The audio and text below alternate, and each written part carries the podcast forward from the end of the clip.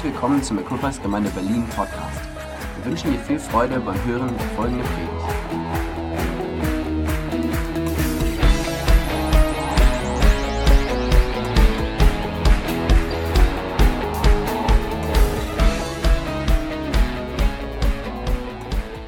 Wir fangen heute eine neue Predigtserie an. Das war sowieso geplant. Da wussten wir gar nicht, wie schnell das geht. Ähm, und die Predigtserie heißt Jesus folgen. Und eigentlich kann man, eigentlich ist das das Beste, womit wir anfangen können. Wenn wir zusammenkommen als Gemeinden, dass wir darüber sprechen, das, worum es wirklich geht, ist es, Jesus zu folgen. Wenn wir Jesus folgen, wenn wir alle Jesus folgen und alle dicht bei Jesus sind, wisst ihr, was das tut? Das tut in erster Linie, dass wir dicht bei Jesus sind, aber dass wir auch dicht beieinander sind. Das heißt, wenn wir uns von Jesus entfernen, dann merken wir, dass wir uns voneinander entfernen. Aber wenn wir alle einen Schritt auf Jesus zugehen und dicht bei ihm sind, sind wir auch dicht beieinander und wir sind miteinander unterwegs. Dieses Jahr habe ich über dieses oder so einen Vers bekommen, ihm, der mit seiner unerschöpflichen Kraft in unserem Werk ist und unendlich viel mehr zu tun vermag, als wir bitten oder begreifen können. Vor zwei Wochen habe ich schon kurz darüber hier gesprochen und in unserer Gemeinde habe ich sehr oft darüber gesprochen. Ich glaube einfach, dass dies ein Jahr ist, wo Gott mehr tut, als das wir uns hätten vorstellen können. Wir merken das schon bereit. Ich bin begeistert von dem, was Gott schon getan hat. Ich bin begeistert, was wir heute erleben dürfen und da kommt noch viel mehr. Aber heute geht es darum, Jesus zu folgen. Und darin sind wir uns auch einig, dass wir alle Jesus folgen wollen, oder? Was ist das, was wir lernen müssen, könnte ja dann eine gute Frage sein. Wenn es darum geht, Jesus zu folgen, was ist das, was du lernen musst und was ich lernen muss? Was ist das, was das Neue ist, wenn wir sagen, wow, wir haben eine neue Predigtserie Jesus folgen? Ich glaube, dass Gott etwas Neues für uns hat. Wir schauen uns das Wort Gottes immer wieder an, aber es geht darum, auch etwas Neues zu entdecken. Was müssen wir lernen? Was ist unsere Herausforderung? Und natürlich habe ich mich gefragt, was sagt man an solch einem Sonntag, wo zwei Gemeinden zusammenkommen und daran glauben, dass Gott etwas Größeres für uns in Gemeinschaft vorhat. Mit weichem und weitem Herzen ist meine Überschrift. Jesus folgen mit weichen und weitem Herzen. Wenn wir uns das Leben Jesus anschauen, sehen wir immer wieder, dass Jesus mit einem unglaublich weichen und weitem Herzen gesprochen hat. Denken wir an die Ehebrecherin, die zu Jesus gebracht worden ist. Die Religiösen hatten nur eins im Kopf. Sie sagten, die Frau muss verurteilt werden nach dem Gesetz und sie hatten alles Recht bei sich. Und Jesus reagiert und sagt, wer ohne Sünde ist, der werfe den ersten Stein. Alle Leute verlassen die Frau und gehen weg. Und Jesus sagt zu der Ehebrecherin, wo sind die, die dich verurteilt haben? Sie sagt niemand. Und dann sagt Jesus, auch ich verurteile dich nicht. Jesus ist nicht gekommen zu verurteilen, zu richten, sondern Jesus ist gekommen zu erlösen. Was für eine wichtige Botschaft für uns als Kirche. Die Religiösen sagten, deine Jünger, die fasten nicht. Jesus sagt, die Zeit kommt, da werden sie fasten. Aber wenn der Bräutigam bei ihnen ist, wenn da Fest ist, wenn, wenn er da ist, dann müssen sie nicht fasten. Lukas 7, da war ein Pharisäer, der bat Jesus in sein Haus und sagt, Jesus, wir wollen zusammen essen. Wir wollen zusammen Gemeinschaft haben. Da kam diese Sünderin in das Haus und sie, sie weinte so sehr, dass ihre Tränen die Füße von Jesus benetzt haben oder nass waren. Und mit ihren Haaren trocknete sie ähm, seine Füße. Und der Mann, der ihn Jesus eingeladen hat, hat gesagt, wenn du ein Prophet wärst, dann wüsstest du, was für eine Sünderin das ist. Und dann antwortete Jesus, Simon, ich habe dir etwas zu sagen. Er aber sagt, ja, sprich. Ein Gläubiger hatte zwei Schuldner, der eine Schuldner 500 Denare, der andere aber 50. Da sie aber nicht zahlten konnten, schenkte er es beiden. Wer von ihnen wird am meisten lieben? Simon aber antwortete und sprach, ich nehme an der, der er das meiste geschenkt hat. Er sprach zu ihm, du hast recht geurteilt. Und zu der Frau wenden sprach er zu Simon, siehst du diese Frau, ich bin in dein Haus gekommen, du hast kein Wasser für meine Füße gegeben, sie aber hat meine Füße mit Tränen benetzt, mit ihren Haaren getrocknet. Du hast keinen Kuss gegeben, sie aber hat, seitdem ich hereingekommen bin, nicht abgelassen, meine Füße zu küssen. Du hast mein Haupt nicht mit Öl gesalbt, sie aber hat mit Salböl meine Füße gesalbt. Deswegen sage ich dir, ihre vielen Sünden sind vergeben, denn sie hat viel geliebt. Wem aber wenig vergeben wird, der liebt wenig. Jesus erzählt uns diese Geschichte, um etwas zum Ausdruck zu bringen. Er sagt, wenn wir ihn verstehen, was er für uns getan hat. Wenn wir ganz neu verstehen, und darum geht es, wenn wir Jesus folgen, wenn wir ganz neu verstehen, wie sehr Jesus uns liebt. Wenn du ganz neu das verinnerlichen kannst, wie sehr und was er für dich getan hat, dann können, dann können wir nicht anders. Dann, dann, dann, dann gibt es keine andere Lösung für uns, als, als ein weites Herz zu haben, als ein weiches Herz zu haben und zu sagen, wow, wir müssen diese Stadt lieben, ich muss meine Familie lieben, ich muss meine Arbeitskollegen lieben, ich muss die ganze Welt umarmen, ich kann gar nicht anders, weil ich so begeistert bin von dem, was Jesus für mich getan hat. Wenn wir in das Alte Testament schauen, 2. Könige 22, da gibt es einen König, Josia. Und er regierte 31 Jahre in Jerusalem. Aber als er acht war, muss man sich vorstellen, als er acht war, wurde er als König eingesetzt. Das ist ein junger König. Ich stelle mir gerade vor, meine Kinder wären mit acht König geworden. Oh. Aber wir lesen dann im 18. Jahr, das heißt, er war 26 Jahre alt, ähm, da sandte der König den Schreiber Schaffan in das Haus des Herrn und sagte, geh hinauf zum Ho hohen Priester Hilkia, der das Geld ausschüttet, das in das Haus des Herrn gebracht worden ist, ähm, um, um dieses Geld zu nehmen, damit die Hand der Werkführer gebe, die am Haus des Herrn eingesetzt sind. Sie sollen es den Werkmeister geben, die am Haus des Herrn sind, um die Risse des Hauses auszubessern. Wir sehen, der Josia, der hatte ein Herz auf einmal. Er hatte ein weiches Herz, ein weites Herz für das Haus Gottes. Und dann geschah es, dass der König die Worte des Buches des Gesetzes hörte und ähm, weil der, der, Schreiber hat gesagt, ich habe das, das Buch des Gesetzes gefunden und der König zerriss seine Kleider. Da gingen der Priester Hilkir und Ahikam und Achbor und Schafan Asir zu dem Prophet, zur Prophetin Hulda, die Frau des Shalom, des Sohnes Tikawas, des Sohnes des Hatas, schöne Namen, der Hüter der Kleider. Sie wohnten am Jerusalem in den zweiten Stadtteil und sie redet mit mir. Und hier sagt, das ist das, was die Prophetin sagt. Weil sie mich verlassen und anderen Göttern Rauchopfer gebracht haben, um mich zum Zorn zu reizen, mit all dem Machtwerk ihrer Hände, so wird mein Zorn sich gegen diesen Ort entzünden. Aber dann sagt sie, der euch gesandt hat, um den Herrn zu befragen, zu ihm sollt ihr sagen, so spricht der Herr, der Gott Israels, was die Worte, die du gehört hast, betrifft, weil dein Herz weich geworden ist und du dich vor dem Herrn gedemütigt hast, als du hörtest, was ich über diesen Ort und über deine Bewohner geredet habe, dass du zum Entsetzen und zum Fluch werden solltest. Und weil du deine Kleider zerrissen hast. Als ich diese Worte gelesen habe, als ich mich vorbereitet habe, ich gedacht, das ist das, was ich in meinem Leben mir wünsche. Ich möchte, dass Gott zu mir sagt, Jürgen, weil du ein weiches Herz hattest. Jürgen, weil du dich gedemütigt hast. Nicht, weil du deinen Kopf durchgesetzt hast, nicht, weil du einfach gemacht hast, was du wolltest, sondern weil du deine Knie gebeugt hast. So wie die Frau, wie die Sünderin, die zu Jesus kommt und sich kniet vor Jesus und ihre Tränen seine Füße berühren und sie mit ihren Haaren die, die Füße trocknet. Was für eine unglaubliche Demütigung auf der einen Seite oder eine Unterordnung. Paulus sagt es so, unser Mund hat sich euch gegenüber geöffnet, ihr Korinther, unser Herz ist weit geworden. Ihr seid nicht beengt in uns, sondern ihr seid beengt in euren eigenen Herzen werdet auch ihr weit. Ich stelle mir manchmal vor, wie das Reich Gottes aussehen würde, wenn wir uns vorstellen könnten. Stellt euch vor, das ganze Reich Gottes, alle Menschen, alle Christen, alle, alle, alle Gemeinden, alle Kirchen hätten ein weiches und weites Herz. Wenn alle Christen sagen würden, wow, ab jetzt, wir, wir sind ganz neu ergriffen von dieser Liebe Christi, wir sind ganz neu ergriffen von dem, was Jesus für uns getan hat und unser Herz ist jetzt weit und weich, wir wollen Menschen begegnen, wir wollen sie mit Liebe begegnen, wir wollen, dass Gute verkündet wird. Das ist unser Wunsch. Meine Herausforderung an uns heute ist, dass wir Gott dienen und diesen Weg gehen mit einem weichen, und weitem Herzen. Und ich sage das, weil das notwendig ist.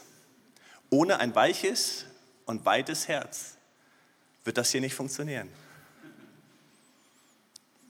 Zwei Menschen, ich erinnere mich daran, vor fast 27 Jahren, als wir geheiratet haben, das hätte nicht funktioniert, wenn ich nicht so weich gewesen wäre.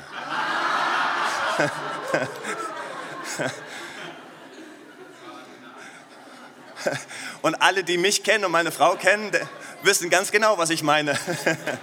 Es hätte nicht funktioniert, wenn zwei Menschen nicht sich darauf eingelassen hätten. Denk an deine Freundschaft, an deine Ehe. Das funktioniert nicht ohne ein weiches und ein weites Herz. Es funktioniert nicht. Jesus hätte die Welt nicht erreichen können ohne ein weiches und weites Herz. Er hätte seine Jünger nicht gewinnen können, ohne immer wieder, wenn wir allein an Petrus denken, Petrus, der Jesus verlassen hat oder Jesus verraten hat und mit einem weichen und weiten Herz hat er ihn wieder eingeladen. Sprüche 4, Vers 23, ihr kennt diesen Vers und einer meiner wichtigen Verse, mehr als alles, was man sonst bewahrt, behüte dein Herz, denn aus ihm oder denn in ihm entspringt, entspringt die Quelle des Lebens. Dein Herz ist das Wichtigste, was du behüten musst. Wir wissen das in einer Ehe, in einer Beziehung. Wir wissen das im Gemeindeleben. Oh, wie schwierig ist es doch, sein Herz zu behüten, oder? Oh, wie, wie schnell man verärgert sein kann, wie schnell man beleidigt sein kann, wie, wie schnell Menschen manchmal eine Gruppe verlassen, eine Gemeinde verlassen, Dinge tun, einfach nur, weil ihr Herz gekränkt ist. Mann, wie oft war mein Herz gekränkt und ich habe es nicht geschafft. Mein Herz, oh, danke schön. Ich habe es nicht geschafft, mein Herz zu behüten. Und erst nach einer Zeit, dann hört man die Stimme Gottes und denkt, Jürgen, es geht um dein Herz. In Matthäus 6, Vers 21 sagt Jesus, denn wo dein Schatz ist, da wird auch dein Herz sein. Was ist uns wichtig? Das, was dir wichtig ist, da wird dein Herz sein. Wenn du sagst, meine Meinung ist mir wichtig, dann wird dein Herz bei deiner Meinung sein. Aber Jesus interessiert sich gar nicht für deine Meinung. Sondern Jesus ist daran interessiert, was sein, mein Herz soll da sein, wo Jesu Herz ist. Da, da, mein, mein, Schatz, das, was, was mir wichtig ist, da, Markus 7, Vers 6, er sprach zu ihnen, Treffend hat Jesaja über euch Heuchler geweissagt, das gilt nicht euch, also das hat er zu den anderen gesagt. Er sprach zu ihnen, treffend hat Jesaja über euch Heuchler geweissagt, wie geschrieben steht, dieses Volk ehrt mich mit den Lippen, aber ihr Herz ist weit entfernt von mir. Ich glaube, das Wichtigste für eine Gemeinde, eine Kirche, ein Leiter, ein Pastor, ein Kleingruppenleiter, ein Jünger, ein Nachfolger, es geht um Jesus zu folgen, ist, ich möchte niemals ein Heuchler sein. Ich möchte niemals etwas verkündigen, was ich nicht glaube, was ich nicht lebe. Ich habe das in meiner Familie immer wieder gesagt und wir, wir, wir sprechen darüber, ähm, weil, weil mir das wichtig ist. Ich fände es furchtbar, wenn meine Kinder einen anderen Menschen zu Hause erleben als an einem Sonntag. Sie dürfen es dann sagen. Das tun sie auch manchmal. Ihr wisst, wie Kinder sind. Ehrlich. Aber es geht darum, dass wir authentisch leben. Drei Gedanken, die ich euch mitgebracht habe für, für, unsere, für unseren nächsten Schritt. Ich habe mich wirklich inspirieren lassen und gesagt, Gott, ich brauche Gedanken, die wichtig sind für uns. Das erste heißt, ein weiches und weites Herz für eine verlorene Welt. Ein weiches und weites Herz für eine verlorene Welt. 1 Timotheus 2, Vers 4 heißt, denn er will, dass alle Menschen gerettet werden und dass sie die Wahrheit erkennen. Das ist Gottes Wille. Wenn Gott über diese Stadt nachdenkt, wenn Gott diese Häuser hier sieht, wenn, wenn Gott den Ostteil der Stadt sieht, wenn Gott den Westteil der Stadt sieht, den Südteil und den Nordteil, dann sagt Gott nur eins, ich möchte, dass jeder Mensch errettet wird. Unser Auftrag, unser Auftrag ist, dass Menschen errettet werden. Wir, wir, wir bräuchten ja eigentlich gar keine Kirche mehr, oder? Ja schon, um Gemeinschaft zu haben und das Wort Gottes zu hören, weil der Glaube kommt aus der Predigt. Natürlich, um gemeinsam Gott zu preisen, um, um, um mehr im Wort tiefer zu werden, um, um miteinander die nächsten Schritte zu gehen. Natürlich brauchen wir Gemeinde und wir wollen die, die Zusammenkunft nicht versäumen, wie es im Hebräerbrief steht. Aber Gemeinde ist nicht für uns da, sondern die Gemeinde ist für die Welt da. Die Gemeinde, sagt das Wort Gottes, sind die Füße und die Hände Jesu Christi. Jesus sagt, ich war nackt und niemand hat mir was anzuziehen gegeben. Ich war hungrig und niemand hat mir was zu essen gegeben. Ich war durstig und niemand hat mir was zu trinken gegeben. Was sagt er denn? Die Gemeinde, das Reich Gottes, das Volk hat eine Verantwortung wahrzunehmen. Wir brauchen wieder ein weiches und weites Herz für eine verlorene Welt. Und es ist die Gemeinde, die diesen Auftrag hat. Johannes 3, Vers 16, und wir kennen diese Verse. Denn so sehr hat Gott die Welt geliebt oder seine Liebe dadurch gezeigt, dass er seinen einzigen Sohn für sie hergab, damit jeder, der an ihn glaubt, das ewige Leben hat und nicht verloren geht. Es gibt nichts Größeres. Es gibt kein größeres Geschenk für eine Gemeinde. Es gibt keinen größeren Auftrag für eine Gemeinde, als immer wieder zu erleben und zu entdecken, dass Menschen ihr Leben Jesus übergeben. Jeder Sonntag. Ich sage das, weil ich es genau so meine. Jeder Sonntag ist eine Chance für Menschen, eine Verbindung in Verbindung mit Jesus zu treten. Wir werden keinen Sonntag feiern, ohne immer wieder den Aufruf zu machen, sagen, ist jemand hier? Und wenn du hier bist heute, und du hörst das zum ersten Mal oder du hast noch nie ganz bewusst dein Leben Jesus übergeben, du bekommst heute die Chance, weil das ist unser größter Auftrag als Gemeinde Jesu, Menschen in Verbindung mit ihrem himmlischen Vater zu bringen. Er liebt jeden Menschen so sehr. Er ist auf diese Welt gekommen, um uns zu versöhnen äh, mit ihm. Und er möchte, dass wir ein weiches und weites Herz für diese verlorene Welt haben. Das Zweite, das Zweite heißt ein weiches und weites Herz für eine junge Generation.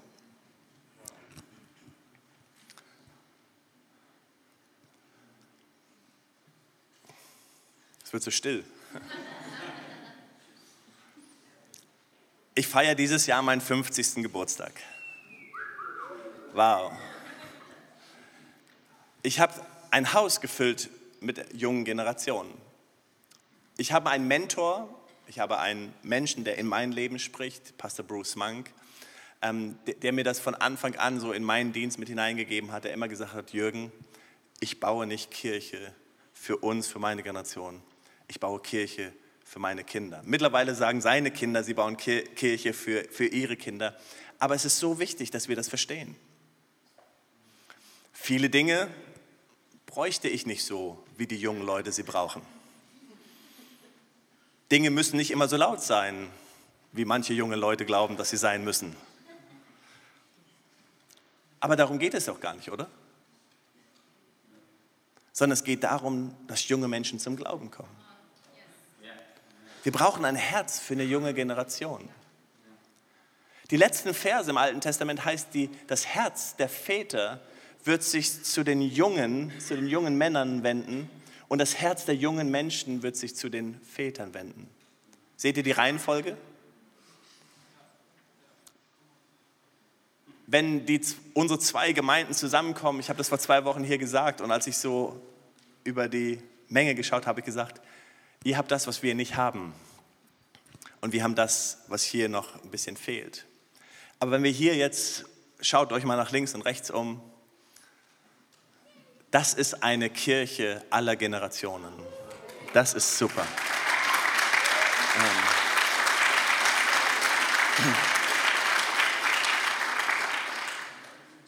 Junge Menschen brauchen Väter und Mütter. Junge Menschen brauchen Omas und Opas. Es ist, wir leben in einer Gesellschaft, wir leben in einer Gesellschaft, die so kaputt ist, dass viele Menschen es einfach sagen, hey, meine Oma, meine Opa, sie, sie haben keine Bedeutung in meinem Leben oder sie sind weit weg. Wie schön ist es, in ein Haus Gottes zu kommen, wo man auf einmal entdeckt, hier gibt es eine Oma für mich und hier gibt es einen Opa für mich. Hier gibt es einen Vater für mich, hier gibt es eine Mutter für mich. Hier gibt es Menschen, die für mich beten. Ich bin in einem Elternhaus groß geworden und ich schätze das und meine Frau ähnlich. Wir haben Eltern, die jeden Tag für uns beten. Ich weiß, mein Vater, meine Mutter beten jeden Tag für mich und jeden Tag für unsere Kinder. Ich weiß, dass Miriams Eltern genau das Gleiche tun. Das ist ein großartiges Geschenk. Aber nicht jeder hat das. Aber jeder könnte es haben. Wenn wir ein Herz entwickeln für eine junge Generation und sagen, weißt du was, ich werde ab jetzt jeden Tag für dich beten. Ich werde jeden Tag für deine Kinder beten. Ich sehe dein Kind und ich, ich werde jeden Tag für dein Kind beten. Wie wäre es, wenn wir ein Herz entwickeln für eine junge Generation? Ich bin, in, ich bin groß geworden in einer Kirche, wie, wie, wie viele von euch, als man ähm, mit Gesangbüchern den Lobpreis ähm, gemacht hat, den Pfingstjubel aufgeschlagen hat und die Lieder gesungen hat. Ja, ich, ich kann sie teilweise noch auswendig singen. Ähm, ich bin in einem Pastorenhaus groß geworden. Und als dieses Monster in die Kirche kam, ich war der Schlagzeuger. Was ich mir alles anhören musste. Dann gab es andere Dinge, die in die Kirche kamen und man hat Pantomime gespielt, man hat dieses gemacht und jenes gemacht. Eigentlich immer mit dem Herz, Menschen für das Evangelium zu erreichen. Aber oft war es so schwierig, Erneuerung zu erleben. Ich möchte euch sagen, wie mein Herz schwingt. Was für mich zählt, was wichtig ist, was, der, was wichtig ist für uns in der Zukunft, ist, dass Menschen sich für Jesus entscheiden. Junge Menschen kommen dahin, wo junge Menschen sind. Dass wir in den letzten zehn Jahren als Kirche so viele junge Menschen erreicht haben und junge Familien haben. Ich weiß nicht, wie viele Hochzeiten ich gehalten habe. Ich wusste schon gar nicht mehr, was ich predigen sollte zu Hochzeiten und wie viele Kindersegnungen wir gemacht haben. Ähm, das liegt daran, dass wir so ein großes Herz für eine junge Generation haben. Ich bitte euch, ich lade euch ein, lasst uns ein weiches und weites Herz für eine junge Generation haben.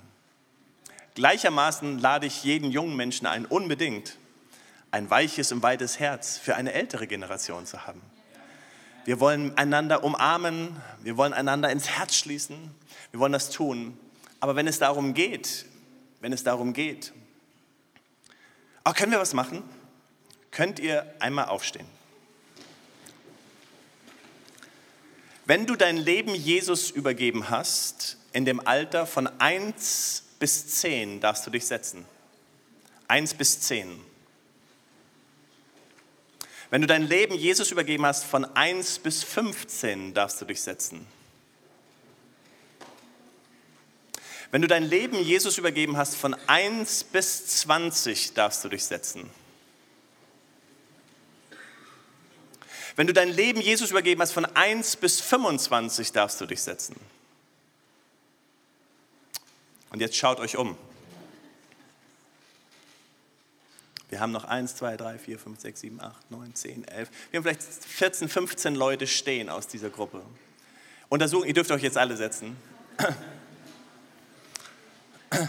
Untersuchungen haben gezeigt und Statistiken zeigen, dass 95 Prozent aller Menschen sich entscheiden in einem Alter von 0 bis 25. Manche sagen 23. Für wen sollten wir Gemeinde bauen?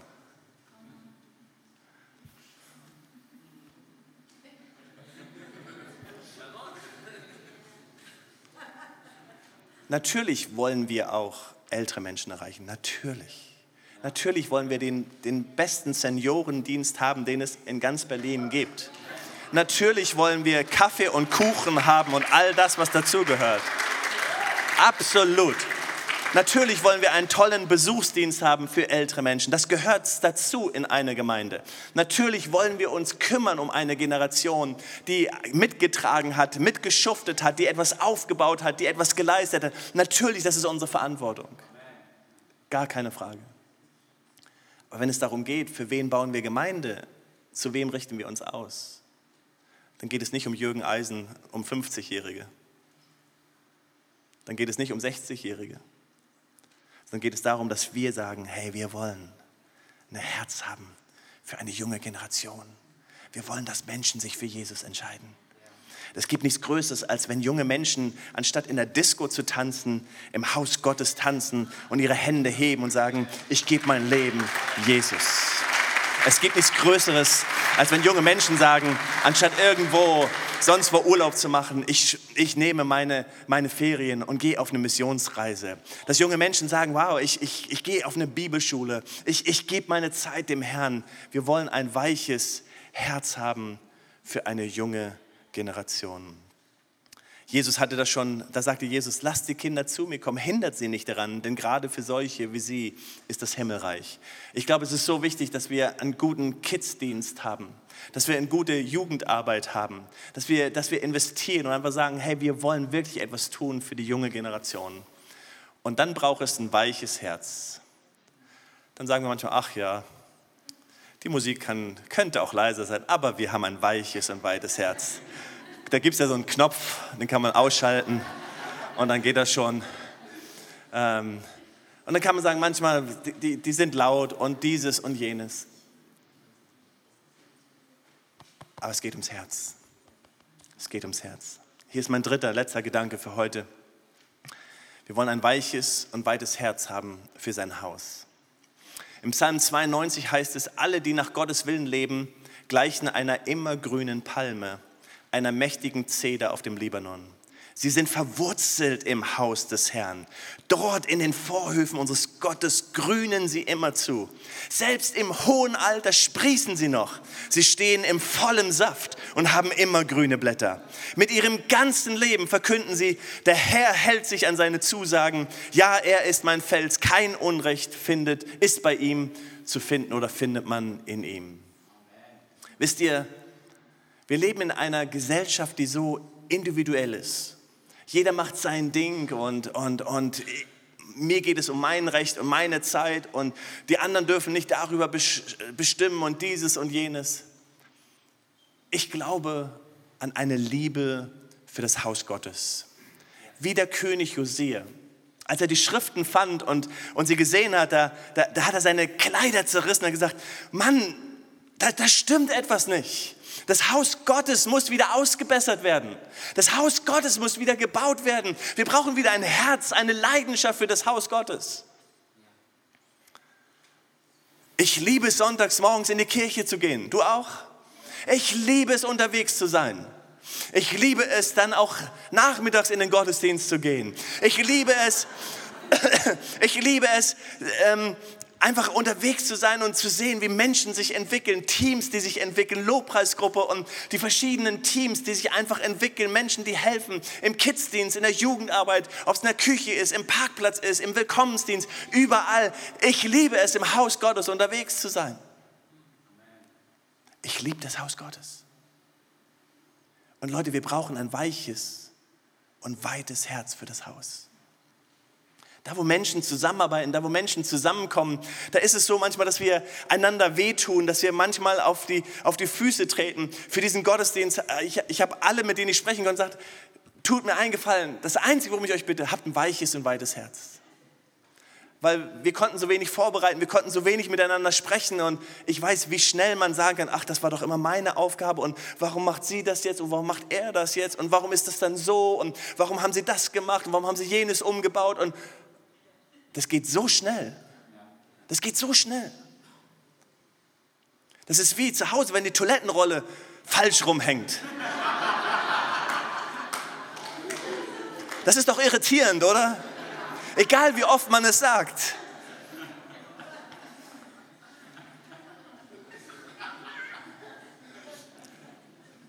Ich habe Systeme in meinem Leben für alles. Ich habe Systeme, wo ich meine Stifte hinlege, wo ich meine Kabel habe, wo ich Sachen finde. Ich habe Systeme für alles. Aber jetzt lebe ich in einer Familie mit sechs Leuten, die überhaupt nicht so systemisch sind wie ich. Die haben das alles von ihrer Mutter. Ich weiß gar nicht.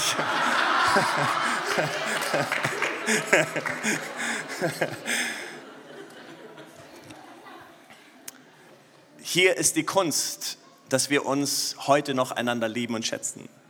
Wir waren gerade zusammen im Urlaub, unsere Familie mit sechs und Natalia, die Freundin von unserem Ältesten, war dabei. Und wir lieben uns und wir schätzen es. Wir haben miteinander Gemeinschaft gehabt. Wir sind Ski gefahren. Wir haben abends gespielt, gekocht und alles zusammen gemacht. Das funktioniert nur mit einem weichen und weitem Herzen. Gemeinde, Gemeinde ist, wo Menschen zusammenkommen. Gemeinde ist da, wo Menschen zusammenkommen. Und natürlich wird man verletzt. Aber die Frage ist, was tue ich damit? Das Beste, was wir tun können, ist zu sagen, hey, können wir darüber sprechen? Im Familienleben, wenn wir nicht darüber sprechen, und auch solche Phasen gab es in unserem Leben, dann merkt man, wow, man muss hinterher ganz viel aufräumen. Das ist, umso weniger miteinander spricht, umso schwieriger wird es aufzuräumen. Kennt ihr alle, oder? Deswegen ist es wichtig, im Gemeindeleben so unterwegs zu sein und sagen, hey, ich muss mal sprechen. Aber wichtig ist, dass wir ein weites und weiches Herz haben.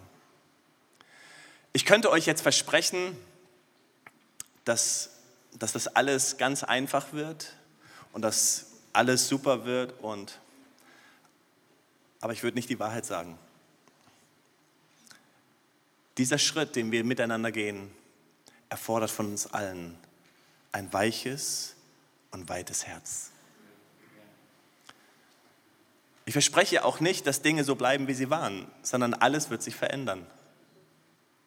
Ihr habt es heute Morgen gemerkt, das waren kleine Schritte und ich musste unserem Team schon sagen, aber wir gehen weitere Schritte. Wir nehmen euch mit in einen Prozess. Ich nehme euch alle mit in einen Prozess. Wir als Leitungsteam, wir nehmen euch mit in einen Prozess. Wir werden Dinge verändern. Die Bühne wird sich verändern. Farben werden sich verändern. Wir werden Dinge umbauen. Wir werden Dinge anders machen. Teams werden sich verändern. Alles wird sich irgendwo, aber es funktioniert. Mit einem weichen und weitem Herzen. Ihr seht, ich habe ich hab, ich hab lange ausgeholt. Ich komme jetzt dahin, wo ich hin will. Ich will dahin, oder Gott möchte dahin, dass wenn wir zusammen als Gemeinden kommen, eine Kirche mit zwei Locations, dass jeden Sonntag Menschen sich für Jesus entscheiden. Ich möchte, dass wir jeden Sonntag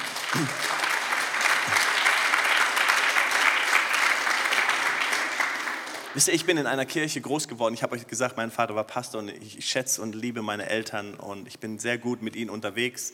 Ich habe zusammen äh, im Norden von Deutschland mit meinem Vater eine Gemeinde geleitet für eine Zeit, wo ich sein leitender Pastor war und er dann später in meinem Team war sozusagen. Und wir sind viele Prozesse ähm, miteinander gegangen, Prozesse ähm, der Veränderung gegangen.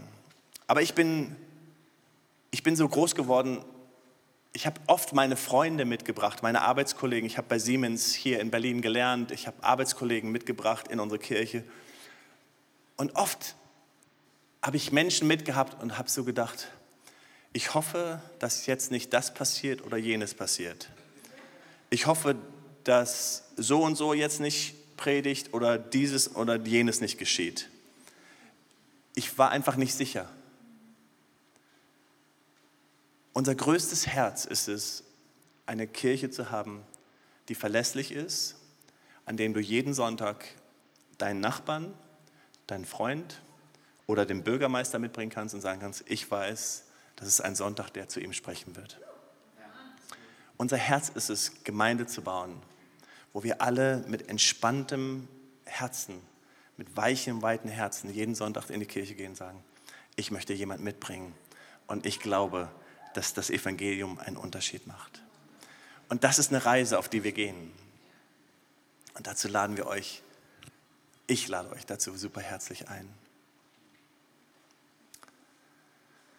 Wir werden in zwei Wochen, glaube ich, ist Abendmahlsgottesdienst, wenn ich das richtig ähm, aus eurem Turnus habt. Ich liebe das, das Abendmahl zu feiern auch.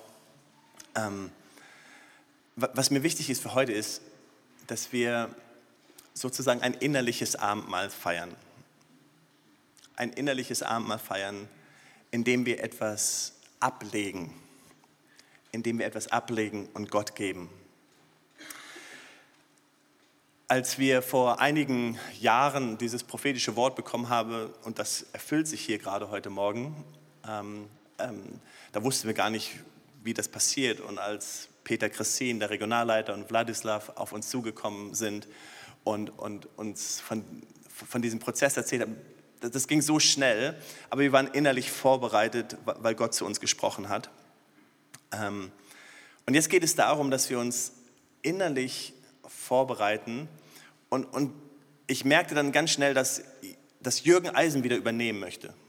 Und danke Gott, dass du es bisher gemacht hast und jetzt übernehme ich. Und Gott sprach zu mir sehr deutlich.